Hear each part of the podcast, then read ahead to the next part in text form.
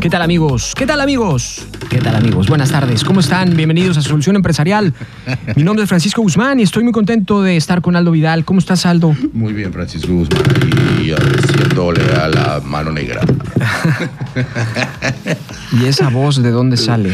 Eh, es la mano que me hice La la, cuna desde Motul, Yucatán. ¿Te acuerdas de ese show de la mano peluda? Me daba miedo mal. Sí, mal. sí, mal plan, ¿eh? Mal. ¿Te acuerdas de los cazafantasmas? Había, había- ajá, claro, ¿Te acuerdas del, del episodio del espantaniños? claro. No dormí como medio año, güey. Sí, sin problemas. O sea, me daba bien. Yo no tenía. En ese en cuando no tenía yo un armario, pero el estante de mi casa. O sea, pasaba, pasaba a las 6 de la tarde y ya quería colgar mi hamaca en el otro lado, güey, en la sala, por ejemplo. O sea, ¿En por- serio? Te lo juro. ¿Tú sí dor- dormías en hamaca Por o sigues durmiendo en hamaca? Eh, eh, no ¿Es hay- como un no- insulto no- qué? Sí, exactamente. No hay un yucateco cuando no pueda decir que no haya dormido en una hamaca. Así de ese tamaño. Pero ya no duermes en hamaca, ¿o sí? Pues cuando tengo la oportunidad de, de ir a, a la hermana República de Yucatán, a mi hermosa tierra que nos dio los huevos motuleños, o sea, motul. a motul es verdad. Sí, qué bueno que Con- ah, pusiste con la palabra con motuleños doña- después. Con doña Evelia, por supuesto que, que claro que sí, voy. Me costó eh, una deliciosa hamaca. Que, ¿Nunca has dormido en una hamaca? No, fíjate que no. Y sí tengo una Señores, por favor, casa, escriba- pero es- escriban en las redes sociales y, y denle la experiencia a Francisco Guzmán de qué se siente dormir en una hamaca, que es algo de verdad sí he descansado en una hamaca, pero no he Muy pasado muy- seis, siete horas, no. Muy a gusto. Y dicen que no te duele la espalda y que, contrario a lo que se pueda pensar, es una tradición que genera un buen dormir. Así es, mm, vaya, hay un, hay un dicho en Yucatán que dicen que hay que salir de Yucatán para saber que eres yucateco, porque hay muchas cosas que solo se gestan en Yucatán. Ajá. palabras muy características eh, muy del estado de Yucatán, que de repente sales de Yucatán y piensas que, el mundo entero lo dice, pero te dices, ah, sí, sí, pero, ah, algo cambió, ¿sabes? O sea, porque realmente eh, toda la gente, la gran mayoría, yo creo, yo creo que me atrevería a decir que el 100% de la gente que nació en Yucatán durmió en una hamaca. Sí, es, es, es un dato yo creo que muy preciso, muy certero, porque sí, es toda una cultura, ¿no? Una cultura eh, yucateca que incluye Sí. un montón de cosas y un montón de cosas muy importantes que van sobre una identidad muy marcada. Sí, sí, sí. que de es. hecho en alguna época del México del siglo pues 20 a principios todavía se hablaba de, de Yucatán como un estado aparte. O sea, Quintana Roo ni figuraba ¿no? en el mapa, pero vamos, Y es uno de los estados más antiguos de... han pugnado por independencia así tipo Cataluña, ¿no? No, no, no, para nada. O sea, sí, sí, sí, sí tenemos banderita y, y- y cositas así, que, pero para nada. O sea, los yucatecos somos orgullosamente, digamos que motuleños, yucatecos y 100% mexicanos. Es, una, es algo que en Yucatán...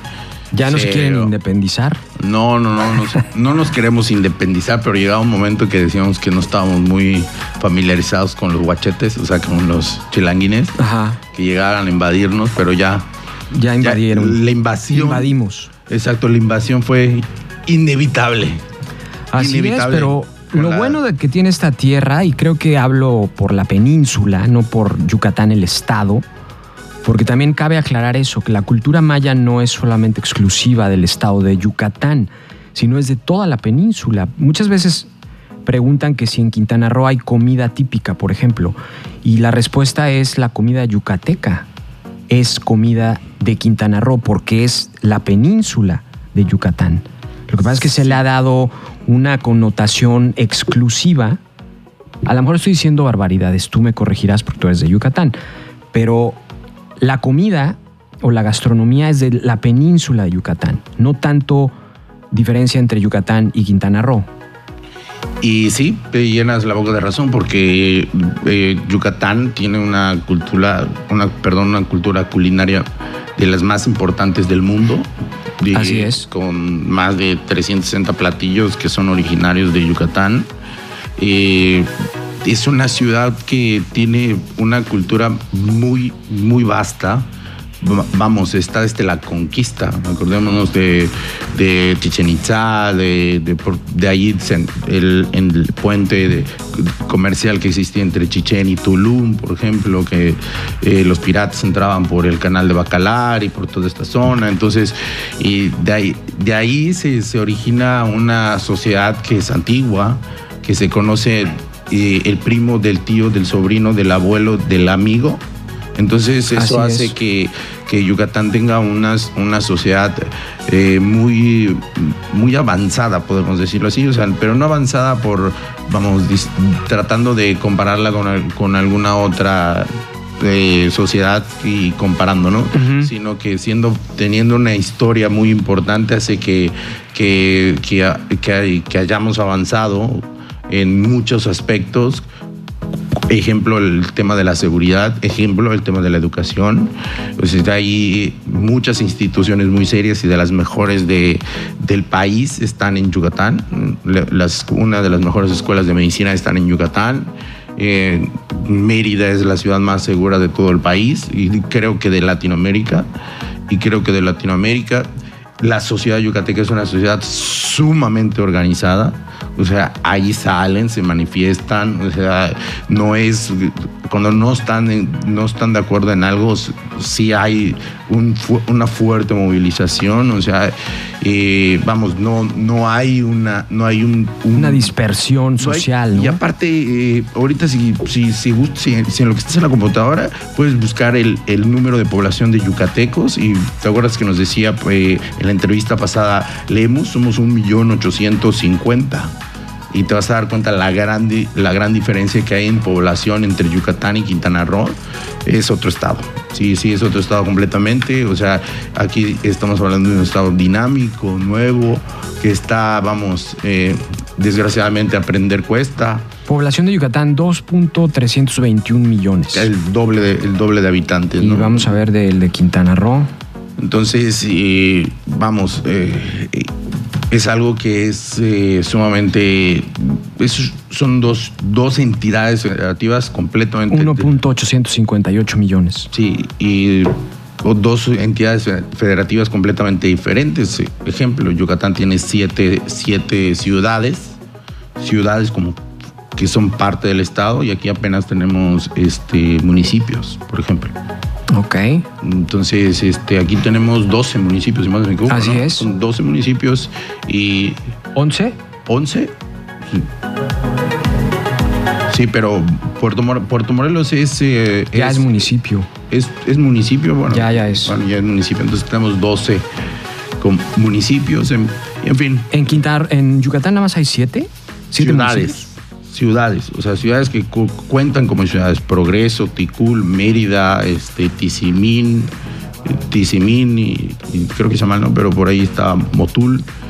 Son siete ciudades que ya tienen la característica de ciudad. Por ejemplo, por ejemplo, en Motul sí creo que son casi como 16, 18 municipios y comisarías que dependen de, la cabecera municipal de Motul, por ejemplo.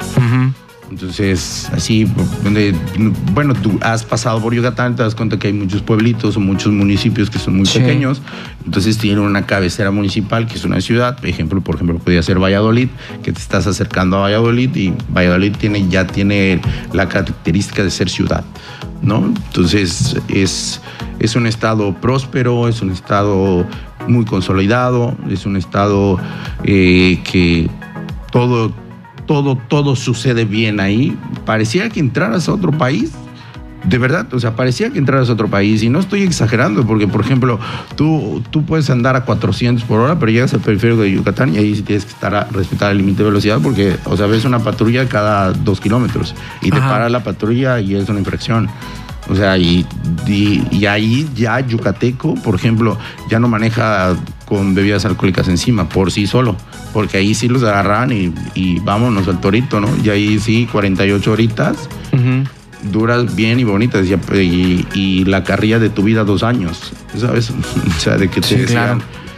Y bueno, y todo ese, tipo de acciones que se tomaron en un momento que, fue, que hicieron que Yucatán sea hoy por hoy, y siempre, siempre siempre es característico, no sé, de la gente que vive en esas ciudades que se quejan de cosas ¿no? ¿Sabes? Y dije, no, es que, oh, es que eh, no puedes pasar y que te pasa algo. Y digo, flaco, digo, da gracias que tienes policía cada tres cuadras, muchacho.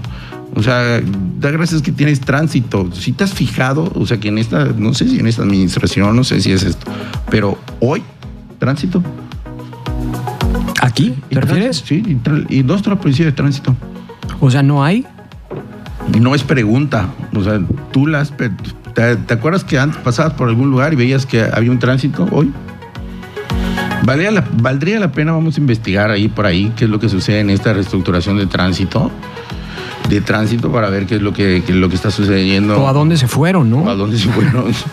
pues sí, es la realidad. Así Entonces, este. Y, y, también podrías hacer hasta un comparativo, ¿no? Decir, oye, se implementaban este, alcoholímetros y se implementaban esto y lo otro y aquello, y no hemos escuchado ni accidentes, ni si cambiaron los números o no cambiaron los números. Pero bueno, regresando al tema que estábamos.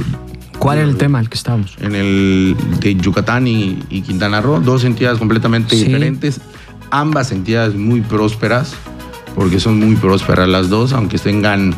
Eh, aunque yo creo que Yucatán. Cientos de años de diferencias creo que es más redonda su economía, ¿no crees? Creo que Yucatán produce, Yucatán tiene sí. otra diversificación económica que Quintana Roo no tiene realmente. Pero es que, por ejemplo... Eh, ¿Por no, qué se produce aquí? Nada. Pitayas. Pero, pero, es que te voy a decir algo, no, no tiene punto de comparación. O sea, yo siempre lo he dicho. ¿Por qué? Porque digamos que tenemos que comparar peras con peras, manzanas con manzanas y mangos con mangos, ¿no? O sea... Por eso, a nivel de Quintana economía Roo, general. Por eso, pero Quintana Roo debería de compararse con otras entidades turísticas. Acuérdate que siempre lo hemos platicado, o sea, Quintana Roo nació siendo una entidad turística. Sí, por eso, pero Entonces, vamos, Quintana Roo no es Cancún nada más. Tiene un territorio bastante grande. Sí, lo, lo, decía Lemus, que parecía que parecía ese número que no, que no era de, tan relevante, pero sí decía que estaba el menos del 5% del total del territorio estaba ocupado.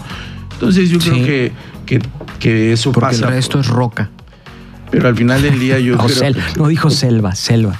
Sí, entonces yo creo que eh, le falta mucha historia al Estado, la estamos construyendo todos, todos los días. Y, es un Estado muy joven también, pues exactamente. Es, conocemos que, a los fundadores.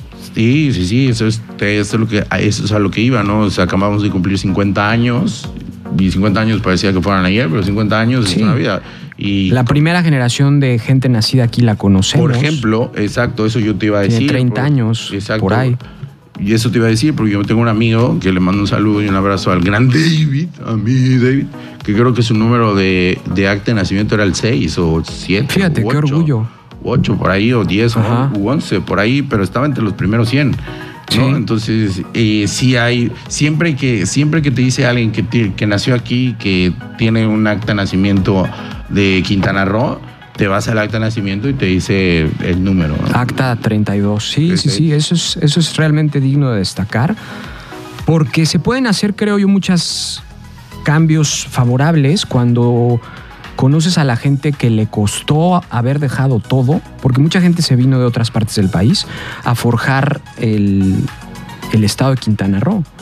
Entonces creo yo que es gente que se arraiga y que quiere de una manera muy especial al Estado, no porque la gente que ya haya nacido en un Estado que tiene más de 400 años, como seguramente es el caso de, de vamos, de, del territorio de Yucatán como tal ocupado, no, no como Estado, seguramente tiene mucho menos, pero me refiero a la parte eh, de algunas ciudades fundadas. Mérida debe tener 400 años, una, una cosa así, o digo, ahorita lo investigo, pero Mérida es una de las ya ciudades. Tiene un poquito más, ¿eh? Porque, por ejemplo. Sí, Morelia digo, tiene más de 450. Sí, sí, sí, porque te digo, vamos, este.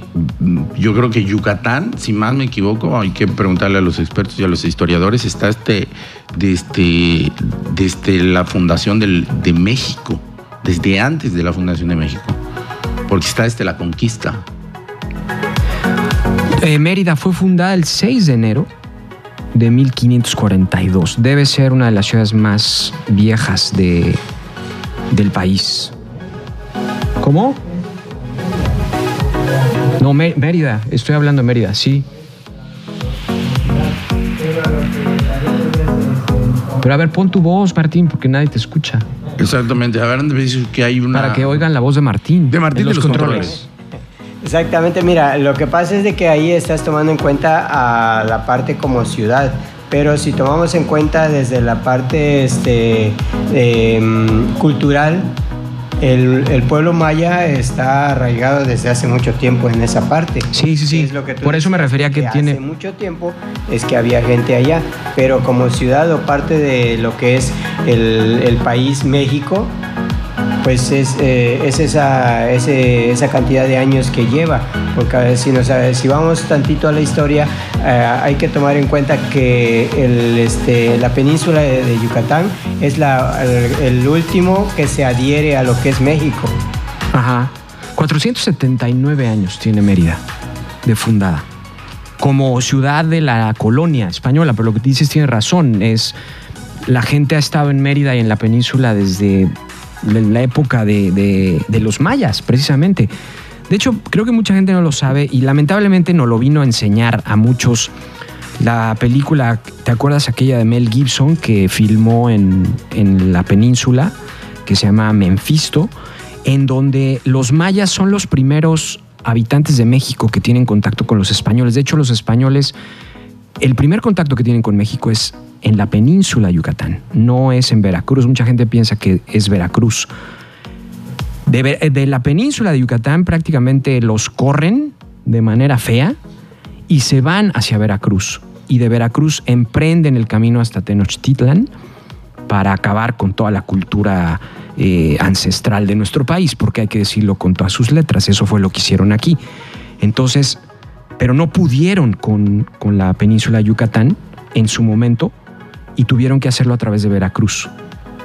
Entonces eso es muy significativo para que se habla, habla del carácter de la gente de Yucatán, ¿no? Que es de lo que estamos empezamos a hablar. Sí, la verdad es que te vuelvo a repetir, a mí una de las cosas que yo más admiro de la sociedad yucateca es que es una sociedad organizada. Y, y decirlo así parece sencillo, pero no lo es.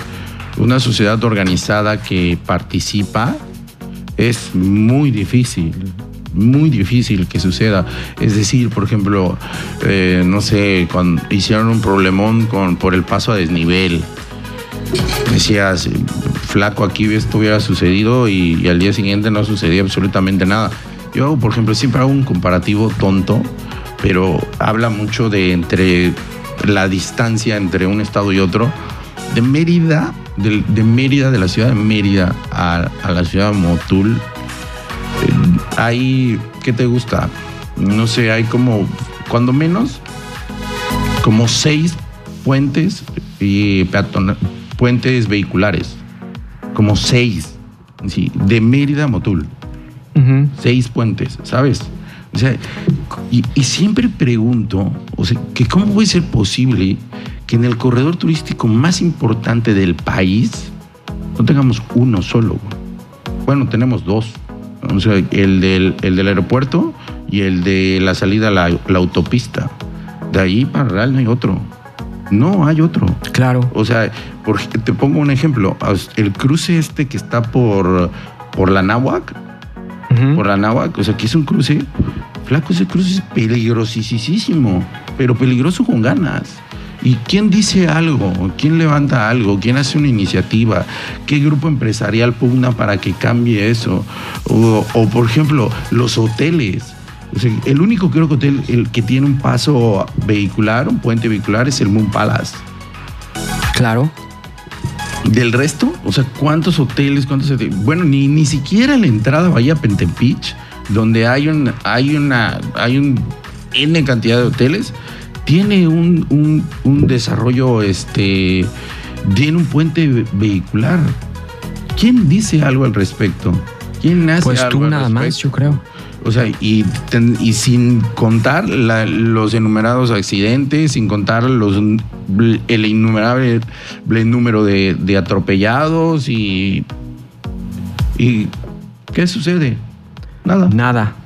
Estamos en el país del no pasa nada. Hay hasta una película que se llama así. Bueno, Aldo, vamos al primer corte de esta tarde aquí en Solución Empresarial. Estamos en QFM 104.3. Volvemos. Contacta a través del usuario QFM 104.3. 104.3. ¿Sí? O sin el Sí, punto. sí, sí, sí, sí, sí, sí. Se pueden poner puntos en Facebook. El único Sí. que puede poner los puntos sobre las IES en Facebook es Mark Zuckerberg. Ya lo dijo. Bueno, Aldo, este, Hacen hablando de. Prepotencia. Sí, ya lo dijo el presidente que era un prepotente, pero bueno. em, hablando en términos internacionales globales, pero que afectan a nuestro país, yo te quería comentar sobre una noticia que me llamó mucho la atención porque es uno de los bancos más grandes del mundo, el más grande de Estados Unidos, JP Morgan, seguramente has oído. Sí, sí, sí. JP Morgan anunció recientemente que se va de México. Y se va de México por razones verdaderamente extrañas. Y la razón principal es, y lo dice un artículo, lo voy a leer, eh, lo voy a citar porque es el financiero. No podemos decir que el financiero es eh, muy lisonjero con el gobierno de López Obrador. Y dice, JP Morgan cerrará su negocio de banca privada en México. Ah, porque JP Morgan no es un banco como BBVA o Banamex o el que sea, que tiene sucursales abiertas al público. Es un, es un banco completamente exclusivo de banca privada que solamente atiende a un personal adinerado, como ellos lo dicen. JP Morgan cerrará su negocio de banca privada en México, según personas con conocimiento en el tema, a medida que los clientes adinerados en algunas de las economías más grandes de Latinoamérica están moviendo su dinero a capitales financieros internacionales.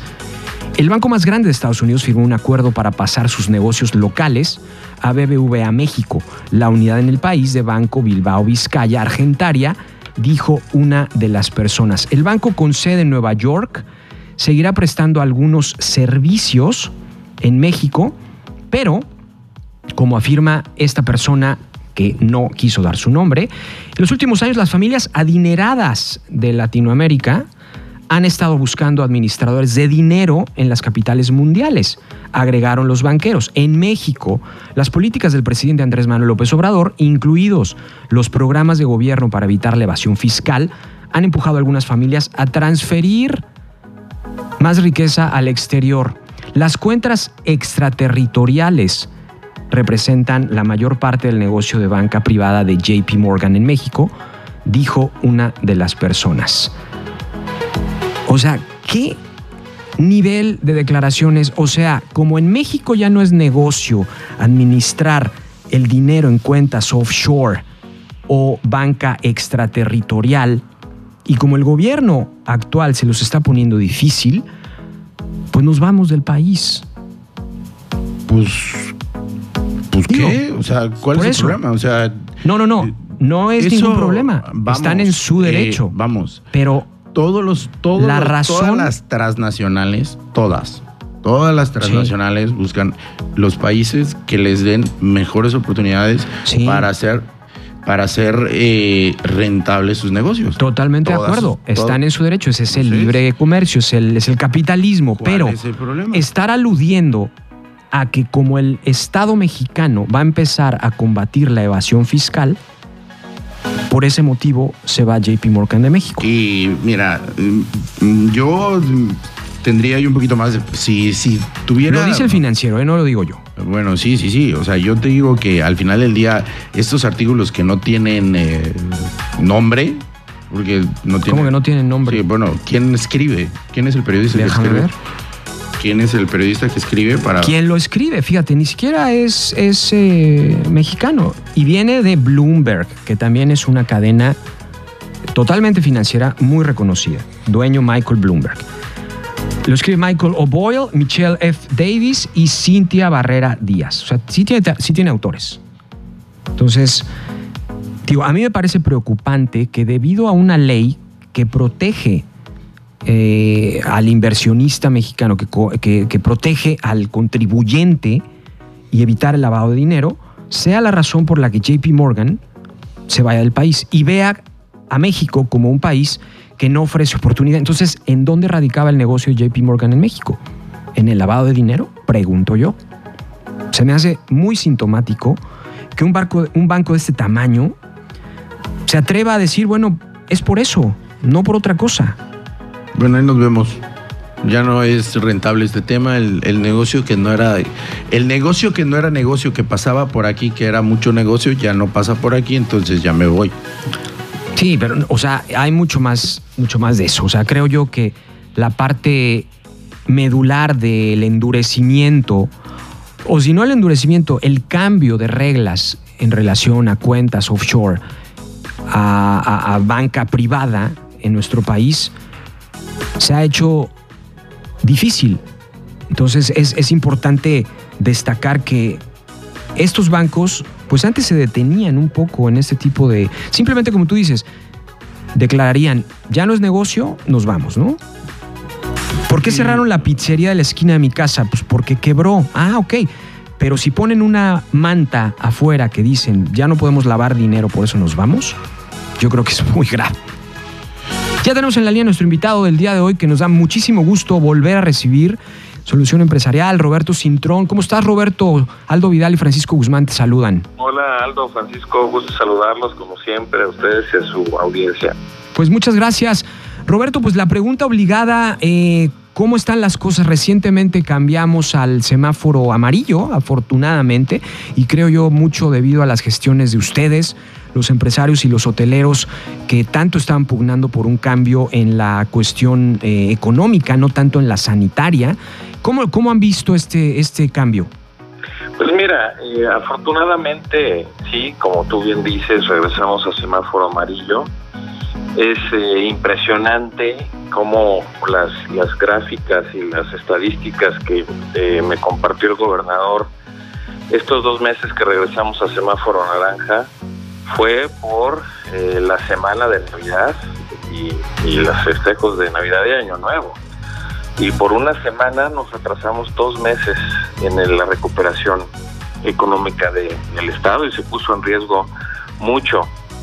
Afortunadamente regresamos al semáforo amarillo, ya hay porcentajes más altos de, ocupación hotelera que se pueden usar y en restaurantes también. Eh, sin tener eh, o pasar por alto los protocolos de sanidad, los seguimos o los tenemos que seguir llevando a cabo, pero sin embargo pues ya ya eh, se pueden abrir otras unidades de negocio. Aquí la idea es seguir con los mismos protocolos, seguir siendo eh, muy estrictos en el, en el uso, en el desempeño de estos protocolos y seguir invirtiendo porque pues cuesta también este llevar a cabo estos protocolos para pasar a verde lo más pronto posible y bueno, pues ahí ya entran en juego otras cosas, el regreso a clases ocupaciones ya un poco más elevadas, eh, pero pues no nada más es lo único o el único factor que influye para nuestra economía o para el desarrollo de nuestro de nuestra hotelería. Acuérdate que tuvimos un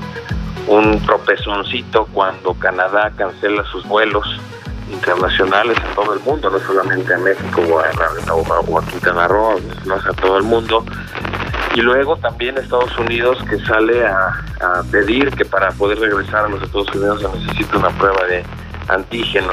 Y eso aunado a que tomaba oficina el presidente Biden y que se hablaba ahí de unos temas de que posiblemente iba a haber algunos ataques terroristas durante la toma de protesta. Entonces esto pues desalentaron un poco más al mercado norteamericano, el cual conforme van aumentando el número de norteamericanos que se están vacunando, eh, acuérdate que ya están vacunando entre 1.6 y han llegado hasta 2.3 millones diarios de norteamericanos, pues cada norteamericano vacunado es un norteamericano potencial que venga a Quintana Roo o a Cancún, ¿no? Entonces nosotros esperamos, estamos viendo que ahora para finales eh, de marzo, principios de abril, que tenemos la Semana Santa, ya hay un movimiento más franco en las reservaciones y para julio y agosto esperamos que haya un repunte del mercado norteamericano bastante favorable. Roberto, eh, sí, sí, a principios del año pasado te hubieran dicho que, que íbamos a pasar por, por una por una pandemia, que íbamos a tener eh, dos huracanes, una tormenta y, todo este panorama que fue el 2000, el 2020, que todo el mundo queríamos que ya se termine, nos dejó unas enseñanzas grandísimas. y ahora con este inicio tan complicado, con, todo, con todos los factores que, dices, ¿cuándo ves allá un Cancún ya más eh, eh, estable? ¿Cuándo ves un Cancún que ya esté con los números eh, que nos, que no, no digamos que los que teníamos antes del, del 2020, con unos números que ya nos permitan eh, estar en, en, un, en, en, un, franco, en un franco, este, recupera, en una franca recuperación? Pues mira, eh, como comentaba ahorita, eh, Estados Unidos sigue siendo el principal mercado para la zona, el 53% de los norteamericanos del mercado internacional son norteamericanos. De seguir con este proceso eh, o, con este ritmo, perdón, que llevan los norteamericanos en su vacunación, julio o, agosto podríamos ya estar viendo otro movimiento, porque así como también nosotros estamos eh, ya con ganas de salir y con ganas de, otras cosas, que se termine ya este tema de la pandemia, aunque la vacuna muchos están diciendo que, todavía hay que seguirse cuidando, pero bueno, ya es diferente. Eh, pues los norteamericanos también y en su momento los canadienses también lo van a querer hacer. El tema económico juega un papel preponderante en todo esto porque la economía de los Estados Unidos y Canadá pues es infinitamente mayor a la de México y por ende el, ingreso per cápita. Eh, México fue eh, durante la pandemia un mercado que no dejó de llegar a los vecinos de Quintana Roo, que estuvo eh, viniendo, pero muchos de ese mercado fueron los que pudieron cambiar de fecha sus reservaciones, porque ya lo habían hecho para principios de año, y por muchos que también que consiguieron precios muy, muy bajos. Pero, pues sin embargo, durante 2020 empresas e individuos eh, pues, usamos nuestros pocos ahorros y pues la economía eh, se ve mermada, por supuesto para 2021, además de que de México, Guadalajara, Ciudad de México, Guadalajara y Monterrey regresaron al rojo, que ahora Ciudad de México regresó al naranja, eh, pero bueno, nuestros principales mercados de mercado nacional y también tuvieron sus, sus dificultades, pero definitivamente de seguir con ese ritmo de vacunación, y esperemos que el tipo de vacunación en México también repunte, también las, las vacunas, de acuerdo como se han estado, se nos ha estado diciendo, lleguen en tiempo y forma y en esas cantidades y podamos tener un mayor número de mexicanos también vacunados, que también tenemos ganas de salir eh, y, bueno, tenemos mucho la facilidad de que a través de meses sin intereses podamos hacer la planeación de nuestras vacaciones, ¿no? Pero concretamente, respondiendo a tu pregunta, estamos mejor que el año pasado porque acuérdate que para el mes de marzo el año pasado estábamos cerrando. Sí, en, sí. en este año Yo creo que... no se visualiza, cuando menos hasta ahorita, un cierre de, los hoteles. no, no, no, por favor, que ni, sí, no, ni, ni, ni, ni, invocarlo. Pues eso nos permite estar mejor. Obviamente no estamos al 60, 60 70, 80% de ocupación, pero sí cuando menos nos permite tener nuestras instalaciones abiertas, tener movimiento, tener personal, poder pagar eh, eh, salarios y que por supuesto la economía de alguna u otra manera se mueva y pues para los gobiernos municipales y estatal tener pago de impuestos también, eso es importante. ¿no? Ahora Roberto, eh, ¿cuáles serían las eh, medidas concretas para poder lograr esa recuperación en el sentido de eh, físicamente los hoteles, cómo se están preparando para esta digamos, o sea, el objetivo, como tú lo dijiste, es llegar al, semáforo verde, ¿no? Que se producirá quizá, siendo optimista, a mediados del año, una cosa así. Pero bueno, eh, esa transición, ¿cómo la tienen eh, proyectada? Eh, ¿Hablaron de eso con el gobernador? Porque nos comentaste que habías hablado con el gobernador y te enseñó unas gráficas para pasar del naranja al amarillo, entonces me imagino que en un momento dado tendrán una dinámica para pasar del amarillo al verde, lo cual podría ser muy interesante para, para todos los hoteleros. Acuérdate sí, que, que los cambios de semáforo hacia arriba o hacia abajo van en relación directa del número de contagios, de los enfermos activos y de las ocupaciones hospitalarias. De seguirnos cuidando todos, eh, eh, por supuesto, tratar de, de salir lo menos, y seguir llevando todas estas medidas, esos números van a tender a ir a la baja, sumado a que también ya hay eh, vacunas que se han estado dando en Quintana Roo y que esperemos que ya se empiecen a dar a, población eh, más de, menos de 60 años, de acuerdo al Plan Nacional de Vacunación. Y bueno, nosotros somos un, estado que siempre estábamos acostumbrados a ocupaciones muy altas, a tener eh, muchos miles de turistas en, casa en los diferentes destinos de Quintana Roo.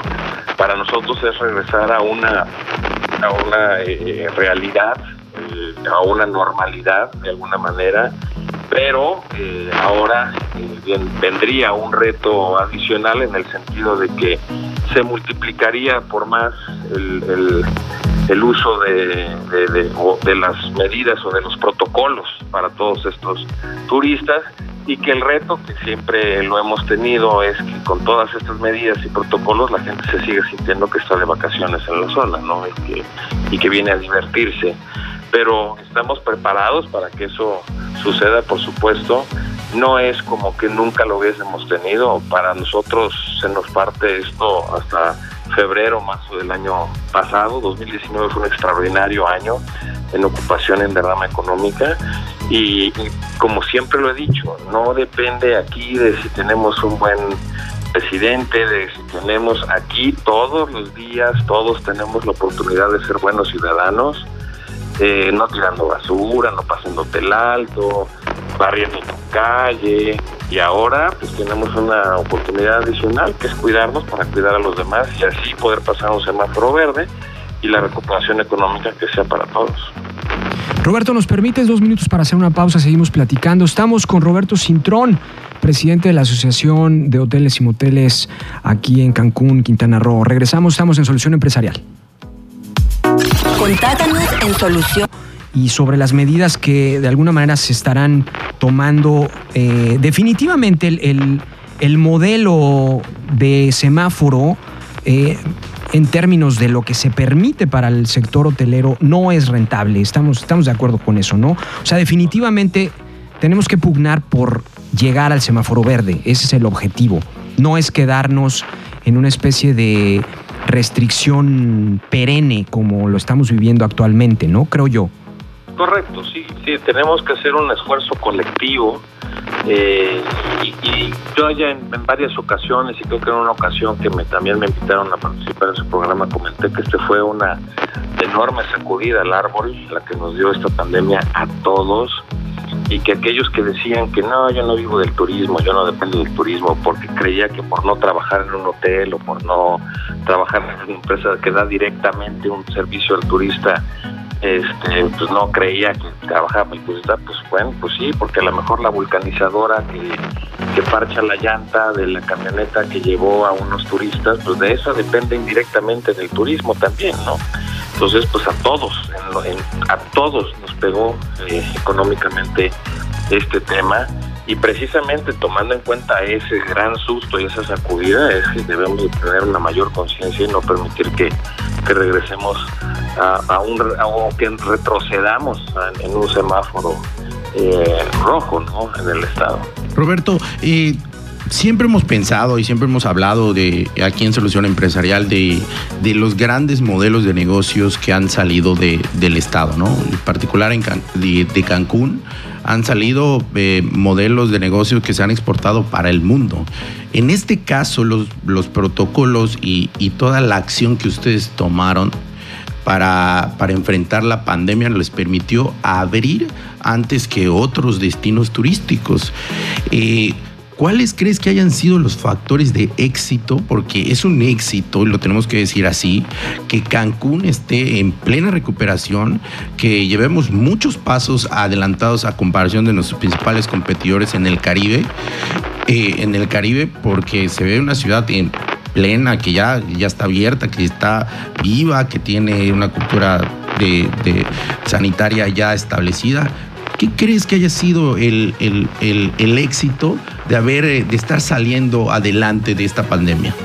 Pues mira, por supuesto la disciplina, por supuesto la, preocupación colectiva, la visión de muchos empresarios que, que, que, vimos qué era lo que se tenía que hacer y que intuíamos que era lo que veía, posiblemente iba a suceder y nos fuimos adelantando. Ese es otro también tema, otro punto ante la antelación a las situaciones y eh, pues algunos dirán, sí, están muy exagerados los protocolos, pues a lo mejor sí, pero nos han funcionado. Y como tú bien dices, en otros países se adoptaron, se, eh, los norteamericanos ahora que vienen a, a, Quintana Roo, dicen, caray, me siento muy seguro aquí, ojalá y en mi país tuviéramos estos mismos protocolos. Eh, y son testimoniales que ellos mismos están diciendo. Entonces, disciplina, por supuesto, es uno de, de ellos el trabajo en equipo es otro, la conciencia colectiva de toda esta situación que estaba sucediendo y que solamente salir trabajando juntos íbamos a salir adelante independientemente de la zona geográfica en la que estemos en el estado. El aeropuerto hasta ahorita todavía es el más importante, el de Cancún, y aquí llegan los turistas que van desde Holbox hasta, hasta Tulum, ¿no? Todavía. Eh, Cozumel tiene su propio aeropuerto, pero pues genera mucho menos vuelos que el de, el de Cancún, ¿no? Entonces, yo, yo si lo tuviera que resumir sería en eso, porque la disciplina también, por supuesto, en el sentido de que pues no nada más es sacar los protocolos, ponerlos en un video y salir a promoverlo. También cuando tú haces eso, pues tienes que estar observando de que se esté llevando a cabo, tienes que celosamente estar eh, vigilándolo todos los días para que no vaya a flaquear nadie eh, en, llevar a cabo los, protocolos, ¿no? Pero resumidamente pues yo diría que son esas tres cosas.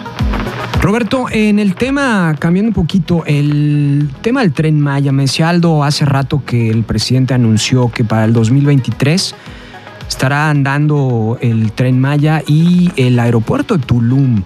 Eh, concretamente, ¿cómo ves este tema? Ya ves que eh, ahora en Yucatán, aquí en la hermana República de Yucatán, metieron una serie de amparos eh, que aparentemente han fructificado en suspensiones indefinidas, como dicen ellos, en contra de la construcción del tren Maya. ¿Cómo, ves el tema tú desde el punto de vista hotelero? Mira, nosotros como, como sector hotelero siempre hemos dicho, inclusive hasta de broma entre nosotros, que nosotros estamos montados en el tren.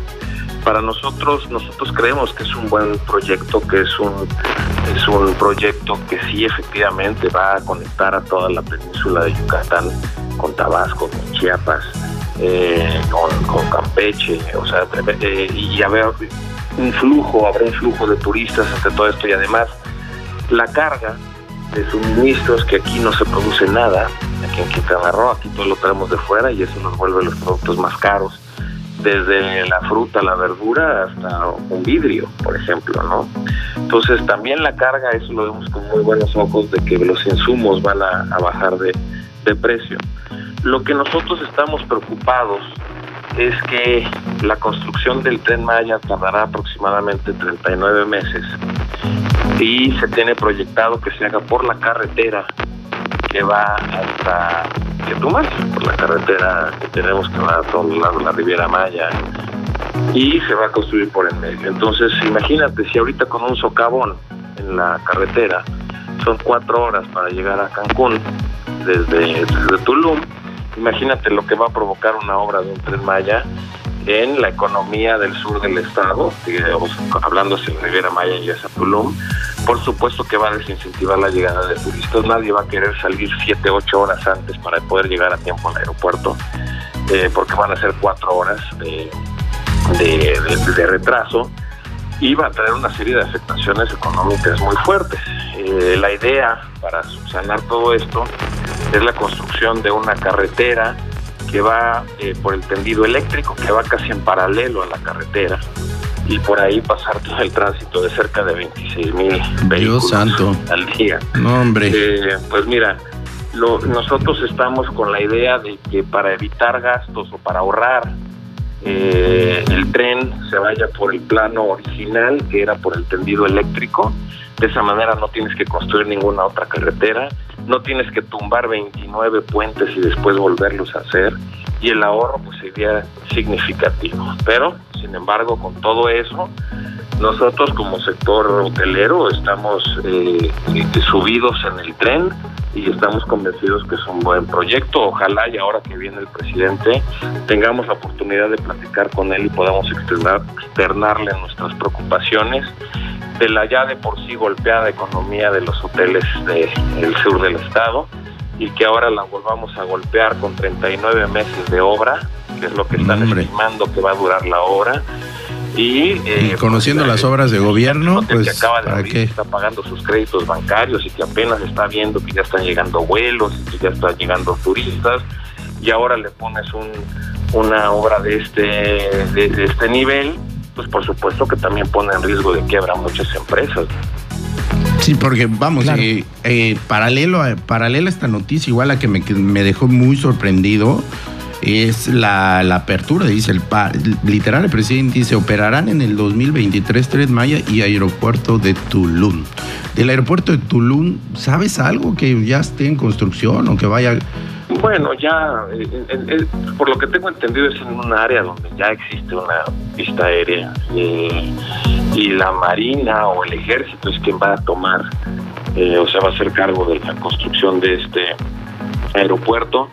En cualquier obra pública o civil, la velocidad de la obra va en la en la, en la misma proporción del flujo de, de la cantidad de dinero que le inyectes en la misma, ¿no? Y, si están fluyendo el dinero y si están fluyendo este, los, los, colaboradores que van a, a, trabajar en estas obras y va a haber una buena coordinación y no va a haber atrasos de ningún tipo, pues esperemos que en esos tiempos se den esas aperturas, pero a lo que nosotros nos han dicho con es que son 39 meses de obra. Excelente, pues. Roberto, pues mira, eh, primero que eh, otra cosa muy importante, felicitarte por esta reelección al frente de los hoteleros. De verdad, yo creo que eh, acertaron por la experiencia, por la gestión que tuviste en un momento sumamente complicado. De verdad, este, se, se reconoce, se aplaude porque eres parte fundamental de la economía de, del Estado, ¿no? O sea, y yo siempre he pensado que la experiencia, aunado a todos los factores que dijiste, la experiencia de la gente como tú que dirige diversos organismos empresariales y el trabajo de gobierno hacen que la, economía de Quintana Roo y la de Cancún esté firme, esté caminando y que esté hacia adelante. Eso me, da mucho gusto y estoy seguro que esta gestión que tienen que hacer con el presidente y las que tengan que hacer para que, para que el destino siga adelante, aquí están, están en, a la vista los resultados. Lo están a la vista los resultados de hoteles abiertos, protocolos implementados. Muchas felicidades, eh, Roberto, y te deseo el mejor de los éxitos en esta, en esta nueva etapa al frente de los hoteleros. Muchísimas gracias por tus comentarios. Solamente comentar que esto no es un trabajo de una sola persona, este es un trabajo de un gremio, este es todo un trabajo en equipo eh, y eso también, o eso es a quien se les tiene que reconocer a todos los hoteleros de la zona de Puerto Morelos, Isla Mujeres y A mí solamente me han elegido para que sea su portavoz y para que sea eh, yo de alguna u otra manera quien los representa, pero es un trabajo en conjunto de todos ellos lo que nos ha hecho la asociación más fuerte, yo me atrevería a decir, del país. Definitivamente, Roberto Cintrón, muchísimas gracias por haber estado nuevamente en Solución Empresarial. Es un placer como siempre, agradezco mucho la llamada. Pues muy bien, Roberto Cintrón, presidente de la Asociación de Hoteles y Moteles de Cancún, aquí en Solución Empresarial. ¿Cuántas veces hemos tenido a Roberto Cintrón ya? Varias, ¿verdad? Eh, sí, a él y a, varios presidentes de, la, de diversos organismos empresariales, lo cual nos llena de, gusto porque, eh, vamos, es algo de lo que tratamos de hacer eh, bien, que es platicar con, con los que nos dan la, la noticia eh, de viva voz y de todo lo que está aconteciendo en nuestro, en nuestro estado y en nuestro municipio. Y otra cosa que hay que recalcar, Francisco, de las obras, o sea, las obras hoteleras siguen adelante. O sea, eso habla de que la inversión en materia turística, o sea, en materia hotelera, sigue firme sigue firme. O sea, las cadenas hoteleras vieron en, en, Quintana Roo un tanque de oxígeno literal, porque cuando estuvo cerrado el Caribe, los primeros en levantar la mano para abrir, tomar la batuta y echarse el compromiso que significaba abrir sus hoteles, eh, fueron, los de, fueron los de Cancún y los de Quintana Roo. Entonces, eso le ha dado una credibilidad muy importante al Estado, tal es así que, los, que en, este, en este momento ya se están echando para adelante proyectos que se tenían parados en el que se pararon en el 2020 y que, y que ahora en, una, en un 2021 se están echando para adelante, lo cual habla de unas noticias y de un panorama muy alentador para el 2022 y 2023, aunado a lo que dice el presidente con el Tren Maya, aeropuertos y, toda esta inversión en infraestructura que se está realizando y, los profesionales al frente de, la, de los diversos organismos empresariales. Y todavía hay gente que dice que no está pasando nada, que estamos bien mal. Y que se van del país porque dice como JP Morgan. Exactamente. Aldo, muchas gracias por acompañarme el día de hoy aquí en Solución Empresarial. Francisco Guzmán, Martín en los controles, muchas gracias. Nos vemos el próximo Buen fin de semana. Hasta pronto. Mejor el mundo de los negocios. Hemos escuchado a los expertos y nos hemos adentrado en estrategias de éxito probado. Hoy es menos confuso, más realizable y alcanzable para todos. Hasta el próximo encuentro en Solución Empresarial, para el que tiene, el que quiere y el que aspira al mundo empresarial.